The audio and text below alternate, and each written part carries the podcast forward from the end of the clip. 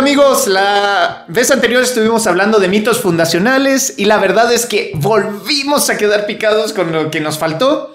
Así que hoy le damos de nuevo. Somos los letrosos, mi nombre es José Baroja. Héctor Viveros. Y Arcelia Ceballos. Y seguimos aquí con esto porque la verdad da para mucho. Sí, la verdad es que eh, los sistemas de valores de cada cultura están representados en sus obras literarias. Está el Ramayana en la cultura hindú, está el viaje al oeste en la cultura china, está el Popol Vuh en la cultura maya, está el mito de los cinco soles en la cultura nahuatlaca, están un montón de mitos que le dan identidad, sentido de la vida, pertenencia a cada pueblo y la verdad es de que esos, esos relatos de epopeya que representan el sistema de valores de cada sociedad, deben ser primero preservados, después enseñados, pero sobre todo comprendidos, porque son los sistemas de valores que le dan identidad a pueblos y naciones enteros. Y los pueblos que no conservan los remanentes de sus mitos fundacionales, de su identidad y de su representación, están condenados a diluirse en la nada de, la sociedad de consumo y eso es una de las más grandes tragedias que nos trae la modernidad. José, por favor, dinos algo al respecto. Pues en los mitos fundacionales es el héroe propiamente el que aparece, porque es el héroe el que está representando prácticamente todo el sistema que va a definir eh, cómo somos, quiénes somos, hacia dónde vamos. Y por lo tanto es el héroe el que se mueve dentro de un plano de perfección que probablemente ninguno de nosotros sería capaz de alcanzar, pero tampoco es porque estos mitos fundacionales pretendan que los alcancemos, simplemente nos sirven de modelo, Para, de guía para poder establecer lo que viene. Por eso hablábamos de conservador, pero no en un sentido negativo como suele hablarse desde el mundo progresista actual, sino que por el contrario, es necesario ese, ese elemento para, como bien decía Héctor, no caernos en los fosos, en, en diluirnos como desde nuestra identidad propiamente. Entonces, el mito fundacional cobra una importancia radical, más allá, insistimos, en la idea de la instrumentalización de la que hablábamos antes, de regímenes militares y dictaduras, etcétera. Bueno, y, viéndolo desde ese punto de vista, creo que estamos en serios problemas, ¿no? Porque actualmente no tenemos una identidad desde el punto de vista de un mito fundamental, fundacional, en ningún país. Puede ser que tengamos muy en claro estos cuatro de los que hablábamos inicialmente, perdón, estos eh, europeos, pero a la hora de remitirnos a Latinoamérica, todo lo que, lo que tenemos sabemos que son desconocidos que a la gente muy poco le están importando y que realmente no tenemos una identidad como tal, basada en un mito que podamos eh, enriquecer, adaptar, adoptar y tener ese punto ideal. Sí, bueno, en el programa anterior hablábamos de que hay cuatro mitos fundacionales europeos que están clavados con clavos de ferrocarril en la identidad de las naciones, que son Beowulf en la cultura sajona, que son en la cultura germánica, este, Siegfried, que es en la cultura española el Cid y en la cultura francesa Roldán. En, en los estados americanos, vamos a empezar por México y nos vamos a ir hacia el sur. Eh, la verdad es de que yo encuentro muchos paralelismos con la forma de vida del mexicano actual, que es luchón, medio tranza y muy ingenioso para encontrar su lugar en el mundo, con los gemelos, que son los protagonistas del Popol Vuh, que son terriblemente ingeniosos, tranzas, eh, que son eh, verdaderamente capaces de encontrar mm. oportunidades donde nadie más lo veía y de lograr engañar a los mismos dioses, con perdón, pero yo creo que ese es un mito, mito, fundacional mexicano que aunque estemos desconectados literariamente de él, sigue siendo parte de nuestra idiosincrasia. Claro, pero volvemos al asunto que yo decía. Después de todo, tú y yo o mucha gente podemos identificarlo, pero porque estamos inmersos en ese conocimiento. La gente que no lo conoce, la gente que ni siquiera le interesa leerlo, nunca se va a ver reflejados en ellos. Y eso es una parte realmente complicada porque ahí es donde nosotros estamos viendo que no tenemos una raíz, nosotros sí la tenemos. Toda Latinoamérica tenemos raíces muy fuertes y tenemos identidades muy bien definidas, pero la gente no lo conoce. La gente se ha ido por lo que culturalmente conocemos y nuestra raíz culturalmente hablando es española. Sí, y bueno, que nuestra raíz cultural más fuerte, desgraciadamente, desgraciadamente, sea la parte hispánica, que no digo que sea mala, la verdad es riquísima. Sí.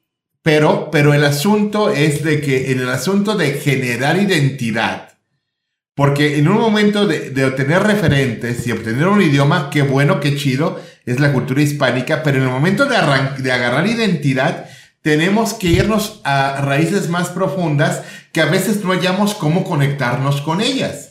El asunto es de que el 80% de, de, la, eh, de la población mexicana es completa, total y absolutamente mestiza, pero no encuentra ni cómo conectar cultural, actitudinal, ni en materia de consumo con la parte española, ni encuentra cómo conectar en la parte mítica, literaria y arquetípica con la parte indígena, y, es una es un desarraigo, es un desarraigo muy profundo que tiene profundas consecuencias. Únicamente el 15% de, de la población de México es de ascendencia puramente indígena.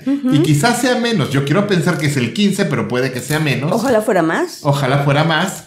Pero el asunto no es solamente serlo desde, la desde el punto de vista étnico-lingüístico, sino cultural. Porque estamos en un grave riesgo, y quiero que nos hable José Baroja, que viene de Chile, de la comunidad mapuche y de los zonas, porque la verdad la situación en Chile es todavía más drástica de lo que es en México, porque nosotros todavía tenemos millones de personas de pueblos originarios y muchas comunidades de pueblos originarios, pero en Chile la situación es distinta, ¿verdad, José? Bueno, me hiciste recordar con la idea de arquetipo que precisamente los mitos fundacionales tienen que ver con arquetipos, en particular el del héroe, y Jung decía que esto tiene una trascendencia, digamos, psicológica. Es decir, se, se, va inmiscuyendo las formas de pensamiento, de reflexión de, de, cada nación. Y en tal sentido, uno podría abordar, por ejemplo, que en, el, en las naciones latinoamericanas, y en particular en Chile, hay un conflicto muy grande con esa raíz en particular, donde se empieza a cuestionar eh, ideológicamente, políticamente, si realmente, por ejemplo, la raíz hispana es la que nos define o no, pero quedamos en un plano de negación también, donde se empiezan a adoptar otras culturas como de mayor positividad. Recuerdo, por ejemplo, en los momentos de inicio de la República, en que se adopta la cultura francesa para oponerse a la cultura hispánica, que es como negar en, cierto modo madre o padre porque ya no los quiero ver porque me hicieron daño y me creo que me adopten allá. El tío. El tío, claro, y después paso a Inglaterra, paso a Estados Unidos. El padrino y así voy sumando. Y claro, en Chile, por ejemplo, hay un lío tremendo con la, identidad, porque, bueno, ideológicamente hoy todos nos declarábamos mapuche por todo el desplazamiento político, sociocultural que, que ha habido de por medio. Pero la pregunta es, ¿realmente los, los chilenos estamos reflejados o somos representación de ese pueblo más allá de la negativa y de la adopción que estamos haciendo o readopción?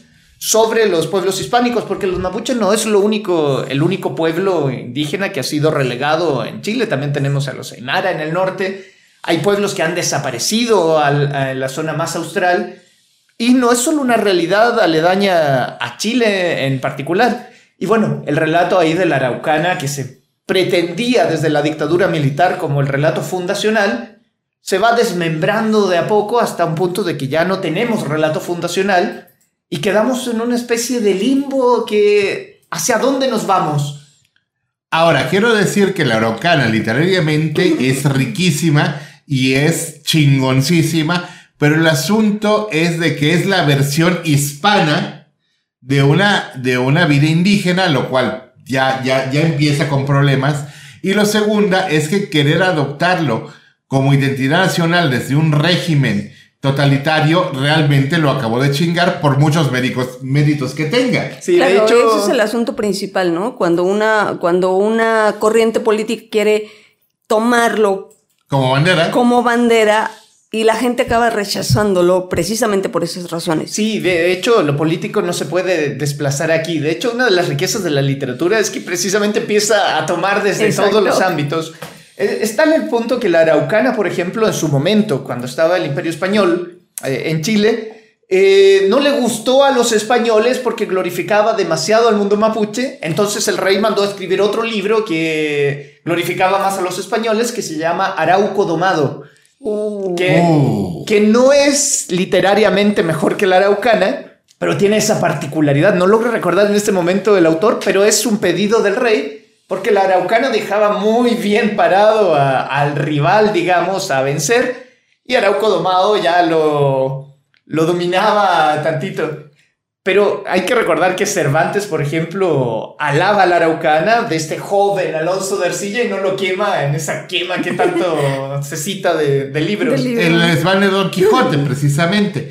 Y, y- y de hecho, aquí, aquí vamos. Desgraciadamente, los mitos fundacionales pueden ser tomados y me dejan usar la palabra porque es una palabra sucia. Va. Manoseados por el poder político para oscuros intereses, lo cual es absolutamente terrible tanto en el plano político como social, como cultural, como literario.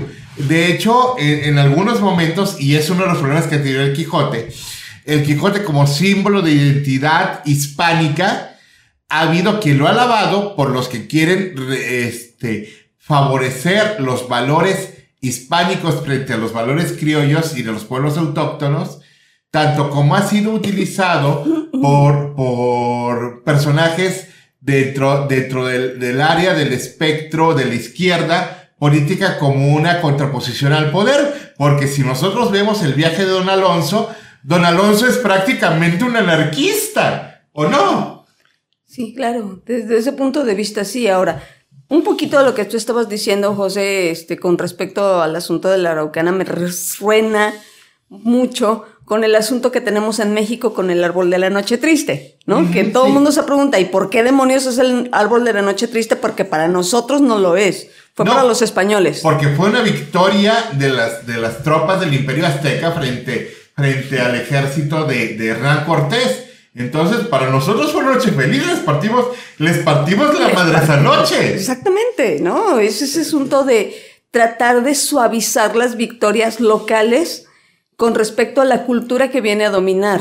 Claro, ahora, siendo un poco abogado del diablo, Es- también se da la otra particularidad que es en esta búsqueda de mitos, porque en términos de nación somos países jóvenes, ¿Sí?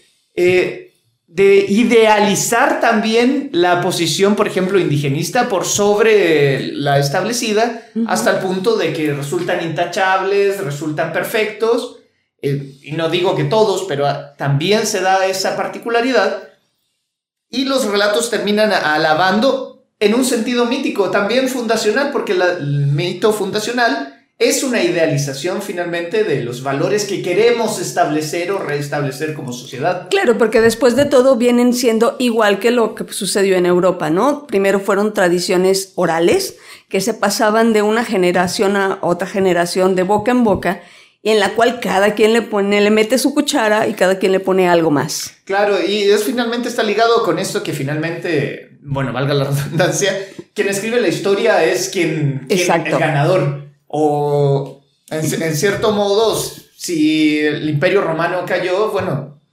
cayó y el relato que cuentan los romanos que estaban ahí es perjudicial, pero los que ganaron empiezan a, a contarte la historia victoriosa y cómo se impusieron frente al gran imperio. Aunque no sea cierto, y para ese detalle, bueno, afortunadamente creo yo, tenemos nosotros aquí en México un libro que es La visión de los vencidos, que nos cuenta la contraparte de la victoria. Sí, y eso es importante porque el mito fundacional no necesita ser históricamente verificable Exacto. ni, ni verdadero, Ni entre verdadero. comillas, más allá de los problemas filosóficos que nos dé esa palabra.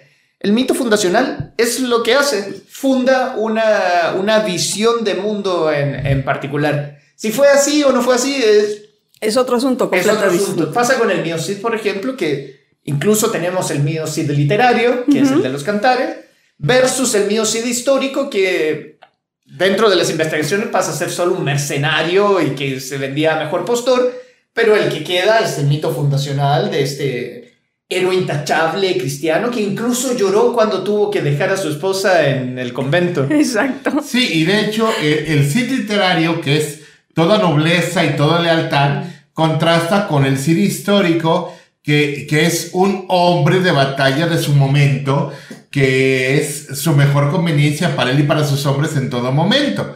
La verdad, mira, no lo vamos a saber al 100% nunca, pero si, si me pides escoger, yo quiero pensar en un hombre práctico, en un hombre hecho a la batalla y en un hombre que sabe que la lealtad de un rey, que, que la lealtad de un rey no vale más que tres corcholatas. Porque los reyes no son leales a sus hombres. Bueno, volvemos al asunto. Sigue siendo un ideal. Es un ideal. Claro, y hay el que verlo. ideal de lo que se espera de la gente. Claro, y en consecuencia es, es injusto juzgarlo desde los valores que están, por ejemplo, hoy en día. Estaba pensando en, en los superhéroes, por ejemplo. Adelante. Eh, Capitán América, por ejemplo, la- esta película de Marvel. En la primera película es básicamente retomar la edad de oro, el, el héroe este intachable, etc.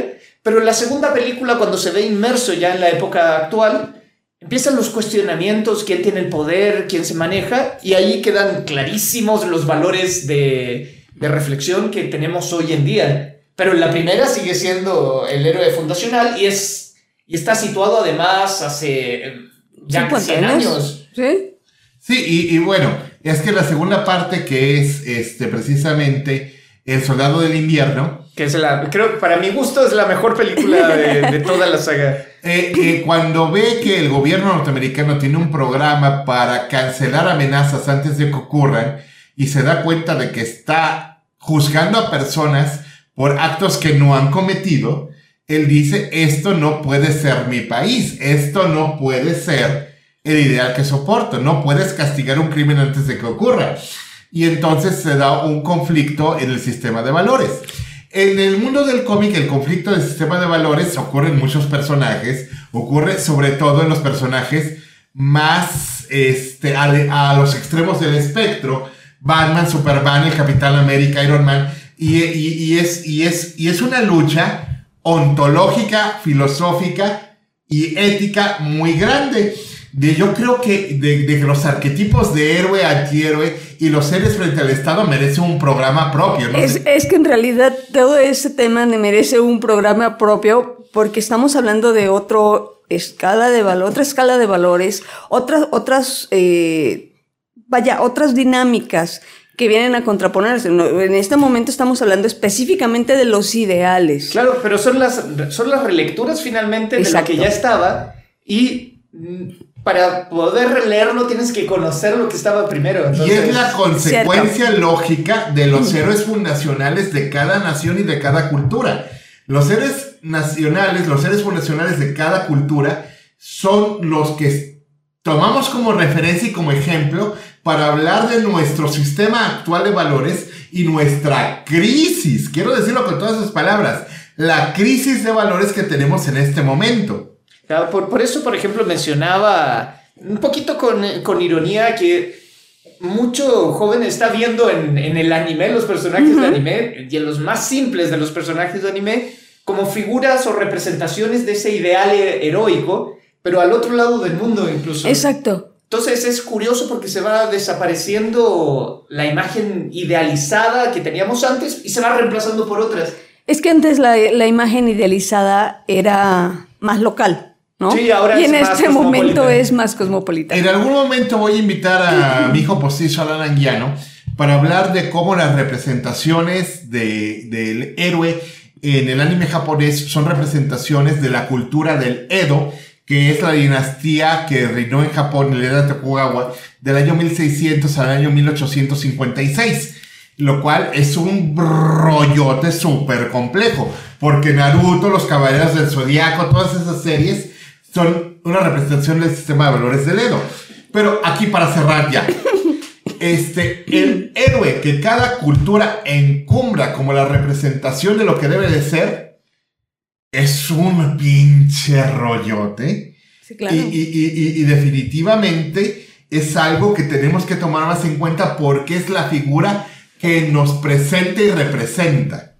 Creo que en este momento lo que tenemos que empezar a ver es cuáles son las figuras que nos representan, pero bueno, de eso hablaremos en otro post, en otro podcast, y hablaremos con otros o con otra parte del equipo de letrosos, ¿no? Tenemos para mucho.